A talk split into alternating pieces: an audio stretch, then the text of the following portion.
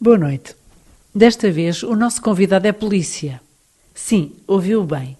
Os polícias não nos trazem só problemas nem multas. É que no exercício da sua missão, tantas vezes arriscada, também há testemunhos cristãos. É o caso do convidado desta noite. Olá, muito boa noite, Aura, e todos os ouvintes da, da Rádio Renascença. O meu nome é Pedro Pousadas, trabalho na Polícia de Segurança Pública, no Departamento de Investigação Criminal, muito mais em específico o crime de violência doméstica e maus tratos a crianças e idosos. Deve ter é um, muito que fazer, imagino. Pelas muito, piores razões. Pelas piores, infelizmente. É um percurso que já tem, vai fazer 27 anos. Portanto, já, há 27 anos que é polícia? Há 27 anos que sou polícia. Para quem nos ouve pode parecer estranho. Ora, aliás, nós temos aquele clichê que é, os polícias aparecem e nós pensamos, pronto, Estou feito. Problema. Como é que é? Do Não, lado lá. A, a polícia, Do seu lado, portanto. A polícia existe e ainda bem que existe também, não é? Porque por todo o lado existe sempre algo que precisa de ser, eh, vamos dizer assim, corrigido, se é que se pode dizer, não é? Corrigido. Uhum. Um, e de facto a polícia não pode ser vista só como o, o malfeitor, aquele que me vem agora chatear, o problema, o problema não. E, e, se formos a ver, um, que seja em manutenções de ordem, seja neste campo da investigação criminal, seja em tantas valências que a polícia tem, não é? Todas elas são necessárias, quer à sociedade, quer à pessoa em si, não é? Porque uhum. muitas das vezes nestes programas que ultimamente, eh, há uns anos esta parte, foram criados por parte da polícia, não querendo aqui fazer publicidade, como Sim, é lógico. Está à vontade, é? é? a sua casa. Mas uh, são programas até inclusive de proximidade com o cidadão, cada vez mais próximo, porque há esta necessidade de chegar ao cidadão e talvez aqui uh, pintar, passa a expressão, um bocadinho diferente daquilo que é a ideia instaurada nas pessoas do que é que é o polícia. Hum, portanto, darem-se a conhecer também do ponto de vista sim, humano? Sim, completamente completamente. Uhum. E isso é, isso é muito importante e, e tem, de facto, dado frutos. Uhum. Então vamos lá começar pelo princípio. O Pedro nasceu no Barreiro, mas viveu grande parte do tempo no Montijo, No certo? Montijo, sim, certo. E estudou, liceu, mas quando era miúdo brincava aos polícias e ladrões. quando brincava aos polícias e ladrões era polícia ou era ladrão?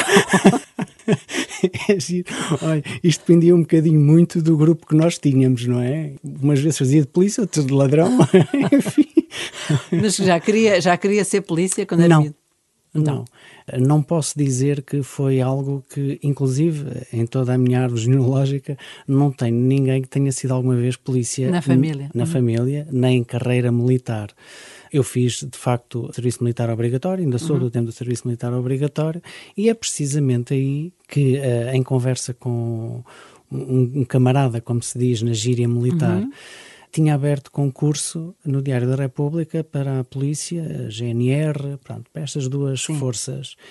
E ele disse: Olha, vamos concorrer. E eu disse: Não, não vou, sinceramente, não, não estou para aí voltado. E diz ele assim: mas, mas vamos. E eu disse-lhe que não nem que seja para me ajudares a fazer as provas físicas. E então lá andei aquele tempo todo, mais, mais de com um mês, amigo. com hum. este meu amigo, a fazer as provas físicas, porque ele tinha algumas dificuldades, e então andei, não só ajudar a ele, mas também me ajudar a mim e para aí fora. Mas Diga. gostou do tempo do serviço militar? Gostou Sim, desse tempo? gostei. Quando cumpriu o serviço militar, tinha uma profissão ou ainda andava a perceber? Fotógrafo. Ah, sim. Era fotógrafo, tinha, trabalhei num laboratório de fotografia e pronto, e então tive que ir cumprir o serviço militar certo. obrigatório. E verdade seja dita, não desgostei. Uhum. Tanto que terminei o serviço militar obrigatório. E foi com este seu camarada fazer, é, sim. Então. Fomos fazer as provas. O que é giro e é engraçado e curioso é que ele não passa nas provas, eu passei e estou cá passado 27 anos. Deixei-me ir na onda. As circunstâncias é, conduziram-no. Tal e qual, tal uhum. e qual. E porquê que foi para a PSP e não para a GNR, por exemplo? Concorremos, a primeira para força que nos chamou ah. foi a PSP. Ah. Fomos Sim, foi, foi mesmo a circunstância. Foi circunstância. Os vídeos não se deu mal pela sua cara. Não, não, não, não dei, não. Muito bem. Então, e, e nesse percurso depois na polícia, como é que foi? Bom, este percurso da polícia. Por onde é que passei, andou? Olha, tive em 98, durante a Expo 98, estive na, na chamada esquadra do turismo, uhum. que era na altura eh, ali na, no Chiado, perto de, das antigas instalações Rádio da, da Rádio sim. Renascença, e depois eh, fomos inaugurar no Palácio Foz, nos restauradores, eh, que ainda uhum. lá está, a esquadra de turismo. Terminada a Expo 98, voltei novamente a uma esquadra da divisão de Lisboa, onde depois passei. Mas nessa altura fazia um pouco tudo. Nessa, durante a, a Expo Sim. 98 era mais a vertente dos turistas, os era, e essas era, coisas. Era, que, portanto, era uma esquadra normal como nós temos hoje em dia, só que voltada para esta vertente do turismo, ou seja, as queixas que têm que ser formalizadas eram formalizadas por uma equipa especializada certo. que estava ali para que era o seu efeito. caso. Que era o meu caso Sim. na altura. E depois, quando acabou a Expo? Regressei a uma esquadra genérica, na altura a esquadra da, a segunda esquadra, que era a esquadra da Baixa Pombalina, e depois fui fazendo o percurso, estive na secção de fiscalização e depois eh, para a e investigação optar criminal. pelas especializações? Não, agora está tudo um bocadinho mais evoluído. Mas na altura era um pouco vamos lhe chamar assim, pelo jeito, pela vocação, uhum, e depois o próprio comandante de esquadra ou de claro. divisão fazia o convite. E orientando, e, e orientando, fazendo o discernimento. Sem dúvida alguma. E o Pedro ia percebendo o que é que estava mais dentro do universo da, sim, sim, das sim, suas fui, tarefas. Fui, e esta parte, de, esta parte de investigação criminal foi uma parte que sempre fui um bocadinho, digamos que apaixonado por ela e tentei sempre dar o meu melhor. Uma espécie de Sherlock Holmes? gosto de ver o filme, gosto e as histórias. É muito menos romântico é, ao Sherlock Holmes. Sem imagino. dúvida. Mas é preciso alguns requisitos para a investigação, é preciso cabeça fria também. Completamente. E acima de tudo há uma coisa que é muito importante. E eu digo sempre isto depois aos elementos novos que vão chegando, não é? À investigação criminal, que é, é importante haver aqui, eh, de facto, perante os casos que nós temos, uma completa isenção, não, não chegar aqui a começar a, a criar uma ideia perante o caso que nós temos, que lemos, as pessoas que ouvimos, interrogamos, começamos a, a criar uma certa direção, porque pode nos bloquear a uhum. investigação. Uhum. Não é? Pode haver certas e determinadas situações que nós uh, estamos a esquecer porque o nosso pensamento está focado só é ali. É preciso os vários fatores da realidade e às vezes a Com... precipitação estraga é, tudo. estraga tudo. Ou Esse, o sentimento. É. Essa é uma das partes. Outra parte, sem dúvida alguma, que é importante até mesmo para a ligação com a nossa vida pessoal e o dia a dia. Sim, claro que é... eu tenho essa pergunta para fazer. Claro. Isso também deve influenciar muito. Ao sairmos dali, tudo aquilo que nós trabalhamos naquele aquela dia. Aquela nuvem de problemas. Ficar ali. E como é que isso se consegue? É difícil. São treinados para é isso? difícil. Há apoios? Não. Não, apoios temos atualmente, há uns anos esta parte, a Polícia de Segurança Pública tem o departamento da psicologia, onde nós temos, onde somos acompanhados Sim. e quando é necessário, há sempre o pedir ajuda, há departamentos próprios onde uhum. nos podemos dirigir. Sim. Mas normalmente não é preciso. Não, até hoje não, não precisei. Mas uh, deve haver momentos assim de angústia também, não é? Problemas mesmo graves. Há problemas que graves. perturbam. Sim, completamente. Eu tenho, não sei se poderei falar aqui, mas tenho, tenho Pode uma história falar, que foi a história que mais me marcou até hoje. Portanto, uma situação de um filho que muito maltratava a mãe e que a mãe estava acamada essa foi a situação, portanto, e quando falo do muito maltratava, era mesmo muito, não era só a questão de falta de, de higiene, não era a questão só da alimentação, era outras coisas, ia para lá muito mais do que isso. E isso uh, gerou, de facto, assim um bocadinho. Um, foi um processo muito complicado, porque quando estou a ler os factos ao senhor que está a ser acusado, ele desata-se a rir na minha cara é um direito que ele tem, não prestou declarações, diz que não prestava declarações. Isso... É preciso conter-se para não lhe dar assim um, um estalo na cara. Quase. Eh, e foi uma situação Mas muitas complicada. vezes ofendem no mesmo, não é? Sim. Quer dizer, esta foi uma ofensa, não é? Rir-se na cara perante as acusações gravíssimas. É, é, é Mas o que é que se faz? Prende-o? Não, não pode. Não, é, é não. Isto é em articulação com o Ministério Público. Portanto, tudo aquilo que nós fazemos, uh, temos que fazer estritamente necessário àquilo que está dentro dos nossos parâmetros que a lei nos permite fazer e sempre em articulação com o Ministério Público, não é?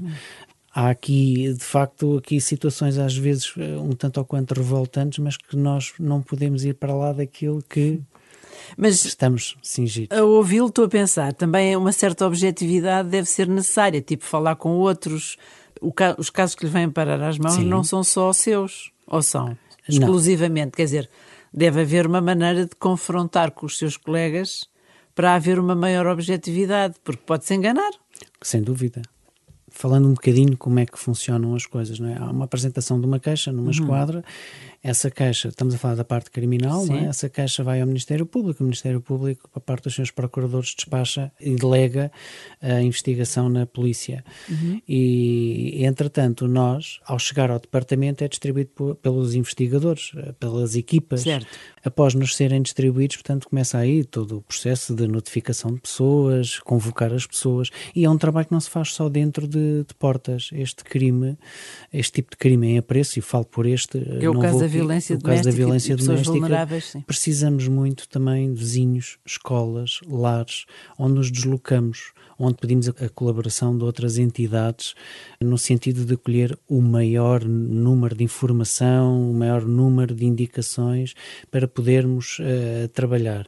Por vezes há situações que depois, ao serem-nos de facto uh, transmitidas, necessitamos mais uma vez de validar, pedir, informar o Ministério Público, já aconteceu ir pedir, ver se consegue apurar essas provas e as pessoas fecharem-se, como se fechassem copas e não dizerem nada, porque têm medo, têm sim, algum sim. medo de sequelas ou de vinganças? E, imenso.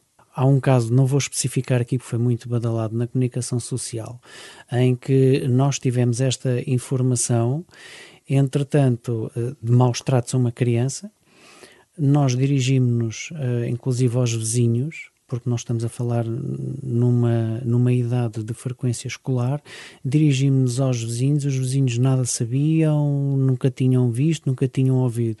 Mas o que é certo, e para mim fiquei bastante triste, foi após o falecimento dessa, dessa criança, que se provou que uh, foi o, o pai que, que matou, já apareceram na televisão as tais mesmas vizinhas com que eu fui falar a dizer ligado. que já, afinal de contas, pois. Sempre ouviam algumas coisas. Isso não é frustrante para si? Muito, muito a vontade que dei de deslocar novamente ao local e perguntar se só quis aparecer na televisão, Sim. não é? Porque de facto poderíamos, eu não vou dizer que o, o, o, ato em si não se tivesse realizado na mesma, não é isso, mas se calhar poderíamos ter tido uma outra atitude, uma outra abordagem, porque ele foi uma denúncia anónima e, e principalmente neste tipo de denúncias anónimas precisamos de, de uhum. várias valências, de várias colaborações. E nestes últimos tempos nós temos lido por todo lado que aumentaram estes casos e denúncias, é verdade? É assim, é, é, verdade e não é verdade. Uhum. Ou seja, uh, explicar aqui, Sim. desmontar aqui um bocadinho Sim, isto. Uh, de facto, as situações onde nós, uh, e estamos a falar da, da violência doméstica, tem sido muito badalado e foi muito badalado durante esta parte dos confinamentos, situações de que, ora, se o, o casal se anda em conflito, se cada um vai trabalhar, não se encontram, mas se estão em casa fechados, se calhar a agrava. coisa agrava muito mais. Mas por outro lado, e isto por situação que eu vivi, não é, a nível prático e profissional, eu cheguei a receber pelo menos quatro uh, chamadas telefónicas, a quando da abordagem dos processos, etc., de casais a dizerem: olha, isto para nós foi bom este confinamento, porque aquilo que nós uh, nos estava a afastar, afinal de contas, em conversa e nesta presença diária, conseguimos dar a volta, uhum. ultrapassar e olha, isto está tudo bem. E, portanto, que foram resolvidos sim, com, com, o confinamento. mas qualquer das formas. Sim, quer dizer, pelo menos aliviados. aliviados, sim. E casos assim edificantes, além deste que contou, coisas que, com que tenha aprendido do ponto de vista humano, com ou pessoas que eventualmente tenham colaborado e que sejam um bocado contracorrente, porque nós, quando falamos de violência, parece que é uma onda que nunca mais para, não é? Nunca mais para, sim. Houve Travar uma... essa onda de violência, há casos bonitos para contar? Ah, ah, de facto. Houve uma situação onde houve a envolvência por parte de, dos vizinhos, a comunidade mais uhum. próxima, não é? De um casal que tinham, tinham e têm quatro filhos, e apercebemos depois que todo o mal-estar envolvente naquele casal e naquela possível violência doméstica que existiria prendia-se muito com dois fatores: o número de filhos que tinham e, e eh, toda esta dinâmica de escolas, uhum. creches, etc. E muito honestamente e portuguesmente falando, falta de dinheiro. E foi um, parte uma denúncia anónima, eh, ainda hoje não sabemos quem é que terá uh, feito mas ao mesmo tempo, quando se começa a investigação, eh, viemos a saber que por parte dos vizinhos já houve um casal que moveu todos os vizinhos e criou Solidarizaram. Completamente, não só para ajudar na parte eh, financeira, nas lacunas que existiam, mas também para uh, tentar uh, aliviar um pouco este trabalho com os filhos, ou seja, havia uh, um outro casal lá que tinha um filho na mesma escola de dois deles, e então uh, havia esta dinâmica. E, sim, e eu acho que passa muito por aí uhum. também nós por vezes estarmos atentos, não é? E acho uhum. que aqui a comunidade a nível vizinhança, a nível escolar e outras mais, passa muito por aí nós tentarmos nos aperceber e movermos no sentido de ajudar. Uhum. Porque a sua especialidade, vamos dizer assim, de investigação também é maus tratos a idosos. Já tinha Sim. contado esse caso há pouco. Sim. É, também deve ser muito doloroso, não é? É. Houve aqui, principalmente, e não querendo aqui entrar em grandes questões políticas uhum. ou etc., mas na altura da, da Troika, começando por aí, notou-se muitas famílias, muitos que voltaram por dificuldades financeiras ou perderam os empregos ou as casas e voltaram para a casa dos pais. Estamos a falar em casais que se calhar eh, já saíram de casa dos pais há 20 ou mais uhum. anos, não é? E há, este, há esta situação de querer voltar que é o meio de salvação que eu tenho, porque o pai já tem, ou a mãe já tem a casa paga e eu aí fico, não é?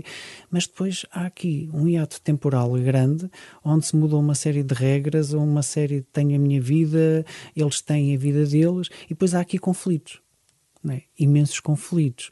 Além disso, há um, uma outra violência que para mim ainda é mais atroz, que é precisamente o abandono o abandono, a falta de diálogo, a falta de uma presença. Sim. Uh, às vezes não, eu costumo muito utilizar esta expressão que é assim, há muitas fomes sem ser as de alimento, não é? Certo. E às vezes a ausência, a fome de ter alguém ali que nos ouça. Mesmo nos lares isso nos acontece, lares. Sim, não é? sim, Porque sim, estão sim, lá sim. depositados de certo modo. Depositados de certo modo. E aqui, de facto, notou-se muito a partir dessa altura, notou-se essa violência para com essas pessoas mais idosas, a partir precisamente muito disso. Há um regresso dos filhos. Houve idosos que chegaram a ser... Muitas vezes os, próprios pais até omitem isso, não é? Com vergonha do que acontece dentro de isso casa. Isso é quase 90% quando chegam à fase de inquérito, à nossa frente, a resposta é sempre a mesma. Ah, eu não vou seguir com a queixa, é meu filho, é minha filha, o que é que eu vou fazer? Foi só na altura, foi só na altura que aconteceu, foi só na altura, mas às vezes há reincidência. Mas não há nas queixas, porque as pessoas recusam-se a apresentar a queixa e a chamar a polícia. Mas é preciso uma certa dose também de, de, paciência para conversar com essas pessoas, não é? Quer dizer, como é que faz? Porque não, senão era uma frustração. Sim, há ali. Mas não um... tenta convencê-los como é que faz? Não, eh, eu não estou ali para dizer não, vai ter mesmo que seguir e eh, abanar, digamos que agarrar nos braços e exercer aquela pressão. Não, tem mesmo que seguir com a caixa. Não, há de facto ali tem que se ter um, tem que se ter essa paciência, tem que se falar. É falar quase como falar embora de outra forma com as crianças, não é? Porque quando ouvimos alguma criança não não começamos assim de um modo tão formal, não é? Se calhar perguntar como é que está a escola, perguntar como é que qual é o clube, estas coisitas uhum. assim, digamos, para a criança à vontade. Com o idoso será um bocadinho para falar sobre a vida. Uhum. A profissão que teve, a vida que, que desenrolou durante estes anos, uh, o que é que faz. Desabafar um bocadinho. Desabafar um bocadinho. E a partir do momento que se cria ali esta simpatia um pelo outro e, e que a pessoa confiança está à vontade, também. confiança, então aí passa-se para o facto propriamente descrito. Uhum. Mas lá está, por vezes, quando dizem que não, nós não podemos fazer nada. Agente Pedro Pousadas, eu sei que é católico. E é muito empenhado, foi desde miúdo, não é? Porque Sim. catequese e escuteiros. Sim. E, portanto, essa base que ainda persiste, porque muitas vezes com a vida eh, adulta, muitas vezes os jovens empenhados também se afastam gradualmente, uhum. não foi o seu caso. Não. Isso ajuda quando é assim nestes momentos mais dramáticos ou difíceis, quando está perante estas situações humanas, assim, às vezes são tão complexas. O facto de ter fé ajuda? Imenso.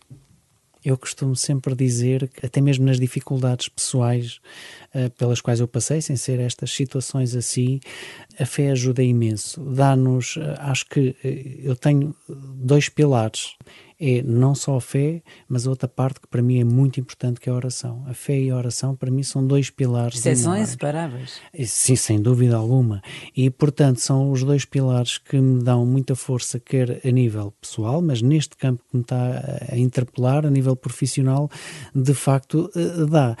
E muitas das vezes serve inclusive de, de conversa com os clientes, passa a expressão Sim. que eu tenho à minha frente. Quando é? vê que eles têm sinais religiosos em casa ou são. E às vezes disso. até ao contrário, porque aquilo que me vê aqui ao peito, não é? Sim. E para os nossos ouvintes é, é, um crucifixo de madeira, é, de madeira, Mas usa sempre quando sempre. Vai? Sempre, sempre, sempre. Na sua farda anda sempre com esse sinal? Eu não ando fardado, ando à civil. Ai, anda à civil. É, eu trabalho à civil e, portanto, tenho sempre... Ah, e é engraçado que as, às vezes as pessoas dizem ah, gosto muito da sua cruz. E depois começamos, se calhar, às vezes por aí, do gosto muito da sua cruz sim. e eu explico, olha, isto é um tal, depois explico-lhe um bocadinho a história. E depois, por vezes, começa-se por Como aí. Como é que explica? Diga lá.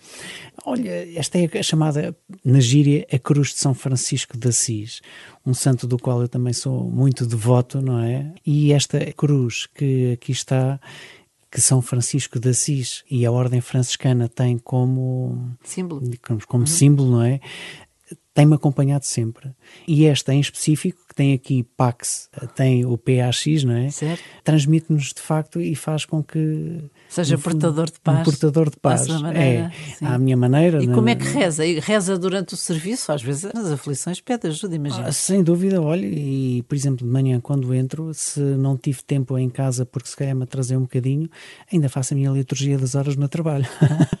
e consegue articular com ir à missa, por exemplo? Consigo.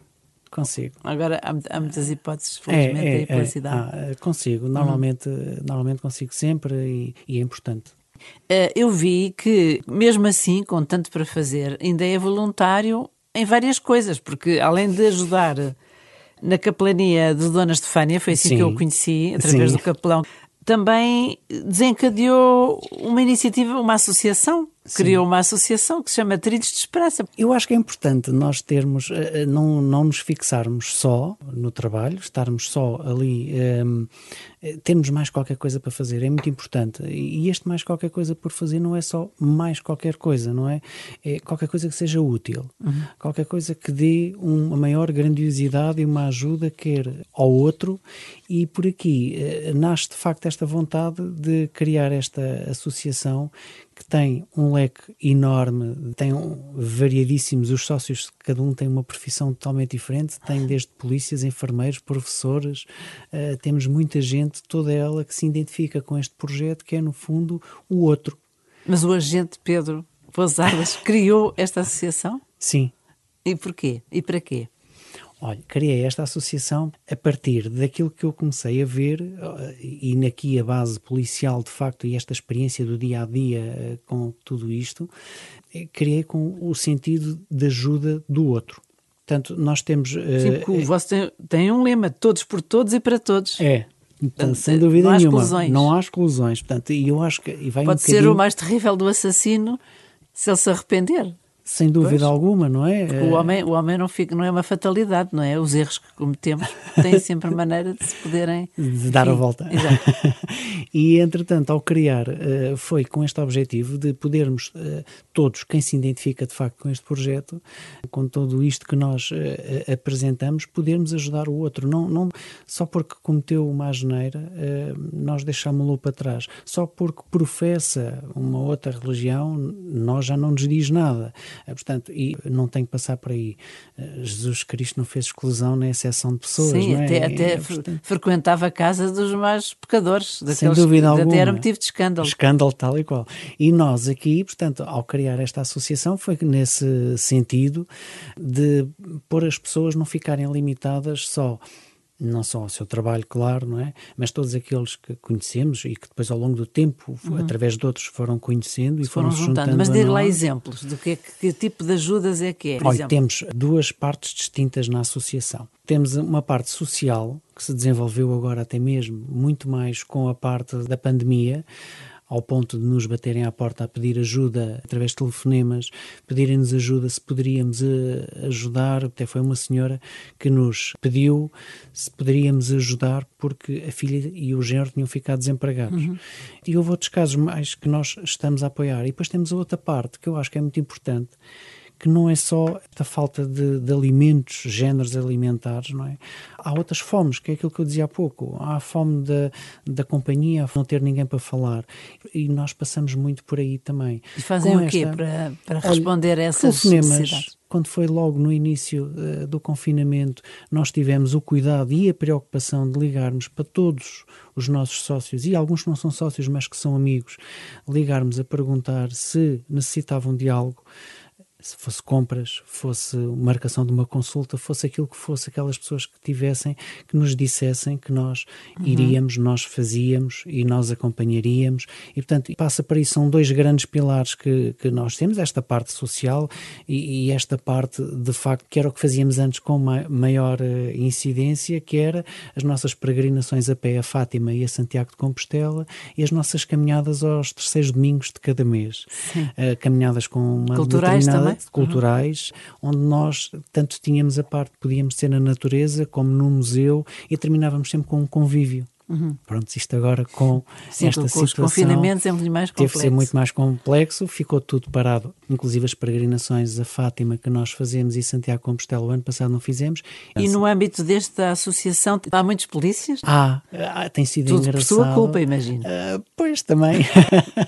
e tem sido giro, porque dou aqui um exemplo, se ainda tiver tempo, dou Sim. aqui o exemplo de uma colega minha, há um dia que chega-se ao pé de mim e diz, oh, eu sei que tu fazes peregrinações a Fátima e eu gostava de saber o que é isso de ser peregrino, não te importas que eu faça contigo? E eu, estás à vontade, podes fazer. É, mas eu não tenho promessas, eu não tenho. Eu, não, estás à Tem vontade. só uma inquietação, que já é um claro, ponto de partida importante. Já é um ponto de partida. Podes fazer, mas olha que eu não vou voltar a fazer. Podes fazer. Entretanto, ela fez connosco e ela ia fazendo algumas publicações de fotografias e até alguns, algumas meditações que ela tirava, uhum. algumas frases que ela juntava às fotografias o que é certo é que no ano seguinte diz ela assim: Olha, vou ter que ir outra vez a Fátima. E eu disse: então, Mas porquê? Tenho uma amiga, uma grande amiga minha, que diz que gostava de fazer, mas só faz se eu for. E o que é certo é que desde há quatro anos esta parte ela não falha, ela tem ido. E é engraçado que este ano, não fizemos, não é? O ano uhum. passado, este ano também não.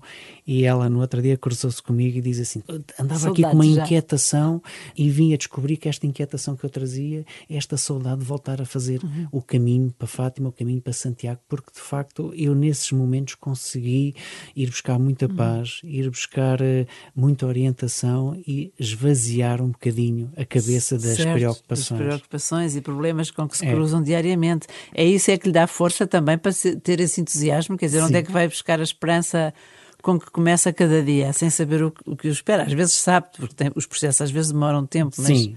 Há sempre imprevistos também? Há sempre imprevistos, há sempre situações. Aqui simplesmente há que não, não perder o norte, não perder o, o rumo, a orientação que a gente tem E o que é que o ajuda a não perder o norte? Voltamos à mesma coisa, a oração e a fé que de facto eh, não estamos sozinhos. E, e há palavras estas preferidas por Cristo e preferidas por um, um, grande santo, e que foi o Papa João Paulo II, eh, não tenhais medo. E, portanto, é esta confiança que me dá sempre alento para continuar todo o dia, mesmo perante os obstáculos, às vezes muito desanimadores, ah, seja por resultado do processo, seja para aquilo que for. Às vezes há situações que nos parece que mandam abaixo, mas eu tenho que ter a consciência: bom, não posso cair tenho que olhar para a frente e seguir, porque tem mesmo que E ser. também tem um seu padroeiro que também é bem valente, que é o São Miguel Arcanjo, Miguel que, Arcanjo, que é o, o, príncipe da milícia celeste. É, Portanto, o príncipe da milícia celeste. Quando o, o, agente Pedro Pousada estiver à, à frente da sua milícia, lembre-se que também tem um, um, grande padroeiro. Tenho sim, temos um grande padroeiro mesmo e, e que nós celebramos todos os anos. Muito obrigada pelo seu testemunho, gostei muito de o conhecer e desejo-lhe muito bom discernimento e não ter medo porque nunca está sozinho, não é? Sabe não, quem é nunca. que o acompanha Sem à frente destas investigações criminais da PSP, sobretudo nestes casos tão dramáticos de violência doméstica e de maus tratos. Tá, obrigado. Boa noite. Uma boa noite. E felicidades. Também. Obrigado.